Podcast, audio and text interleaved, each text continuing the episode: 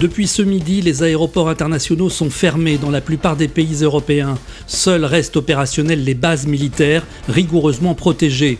D'après nos observations, c'est vers ces aérodromes que de nouvelles personnalités ont été emmenées ces dernières heures. Des hommes d'affaires, artistes et hommes politiques qui vont sans doute rejoindre aux États-Unis les scientifiques enlevés au début de la crise. De nombreuses stations-service seraient également à court de carburant.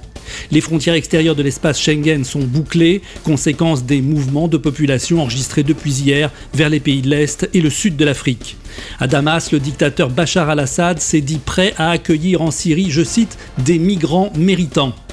Des camps de réfugiés ont été mis en place à cet effet à Alep-Est. Les pouvoirs publics demandent à la population de rester chez elle et de garder son calme.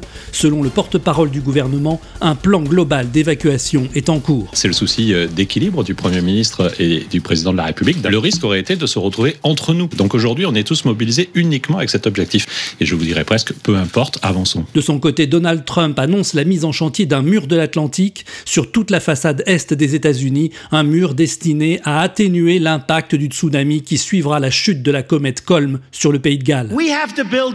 On va construire ce mur, les amis.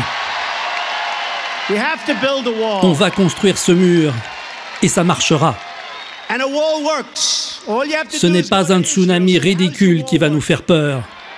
Et je veux que les gens de ce pays soient protégés. Alors on va faire une superbe porte et on va la fermer et cette saleté de vague n'entrera pas chez nous. Aucune précision en revanche sur la manière dont ce mur va pouvoir être construit en quelques jours seulement.